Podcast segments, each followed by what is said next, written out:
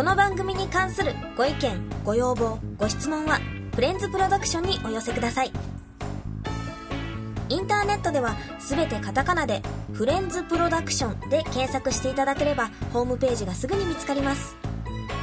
コンタクトをクリックしてメールでお問い合わせください。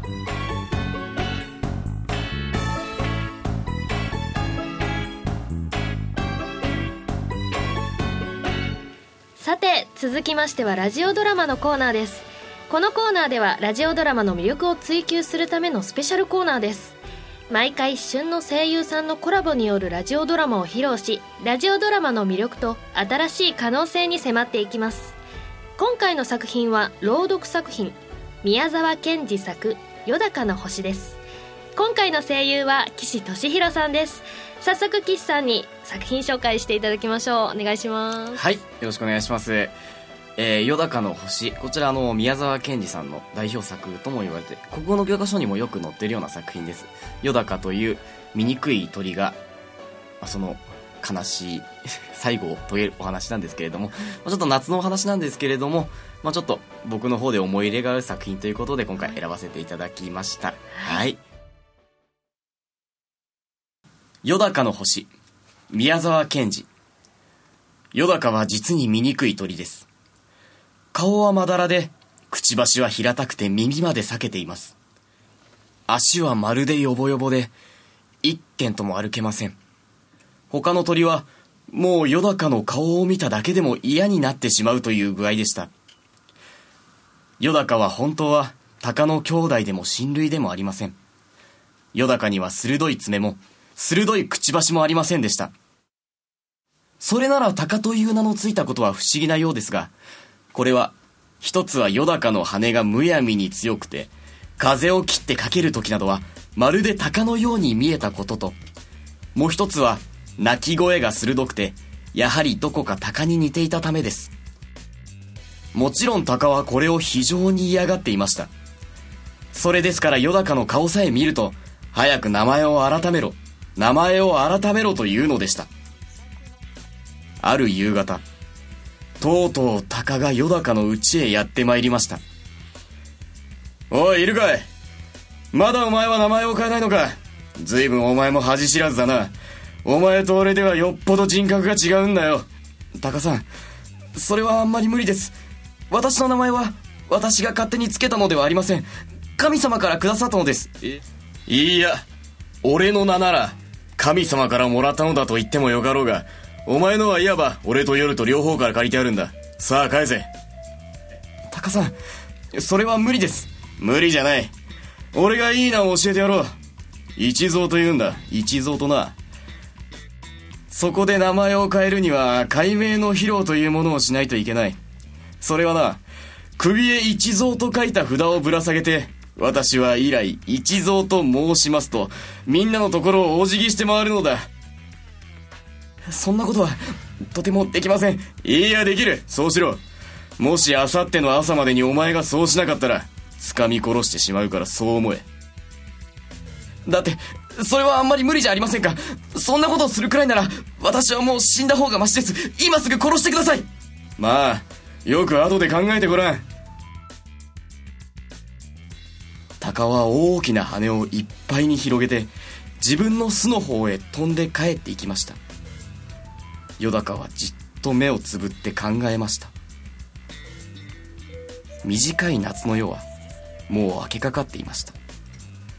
シダの葉は夜明けの霧を吸って青く冷たく揺れました。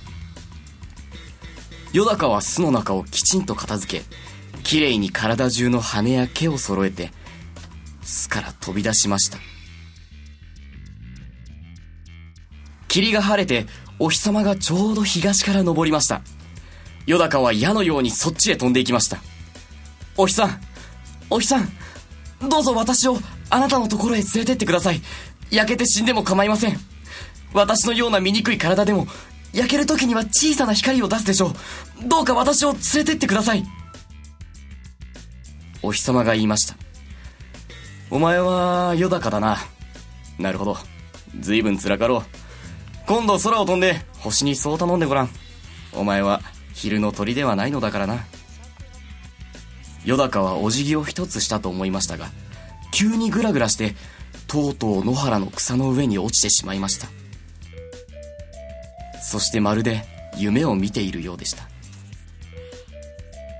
冷たいものがにわかに顔に落ちましたよだかは目を開きました一本の若いすすきの葉から露が滴ったのでした。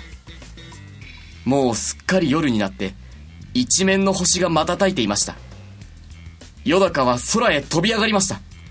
そして思い切って西の空のあの美しいオリオンの星の方にまっすぐに飛びながら叫びました。お星さん西の青白い星さんどうか私をあなたのところへ連れてってください。焼けて死んでも構いません。オリオンはよだかなどは点で相手にしませんでした。よだかは泣きそうになってよろよろと落ちてそれからやっと踏み止まってもういっぺん飛び巡りました。それから南の大犬座の方へまっすぐに飛びながら叫びました。お星さん南の青い星さんどうか私をあなたのところへ連れてってください。焼けて死んでも構いません。大犬は美しくせわしく瞬きながら言いました。バカを言うな。お前の羽でここまで来るには億年長年億長年だ。よだかはがっかりしてよろよろ落ちてそれからまた二辺飛び巡りました。それからまた思い切って北の大熊星の方へまっすぐに飛びながら叫びました。北の青いお星様あなたのところへどうか私を連れてってください。大熊星は静かに言いました。余計なことを考えるものではない。少し頭を冷やしてきなさい。よだかはがっかりしてよろよろ落ちてそれからまた四辺空を巡りました。そしてもう一度東から今登った天の川の向こう岸のわしの星に叫びました。東の白い王子様どうか私をあなたのところへ連れてってください。焼けて死んでも構いません。わしは王風に言いました。話にも何にもならん。星になるにはそれ相応の身分でなくちゃいかん。よだかはもうすっかり力を落としてしまって地に落ちていきました。そしてもう一尺で地面にその弱い足がつくという時よだかはにわかにのろしのように空へ飛び上がりました。空の中ほどへ来てよだかは高く高く叫びました。その声はまるで鷹でした。よだかはどこまでもどこまでもまっすぐに空へ登っていきました。それなのに星の大きさはさっきと少しも変わりません。寒さや霜がまるで剣のようによだかを刺しました。よだかは羽がすっかりしびれてしまいました。そして涙ぐんだ目を上げてもう一遍空を見ました。そうです。これがよだかの最後でした。それからしばらく経ってよだかははっきり眼を開きました。そして自分の体が今輪の火のような青い美しい光になって静かに燃えているのを見ました。すぐ隣はカシオピア座でした。天の川の青白い光がすぐ後ろになっていました。そしてよだかの星は燃え続けました。いつまでもいつまでも燃え続けました。今でもまだ燃えています。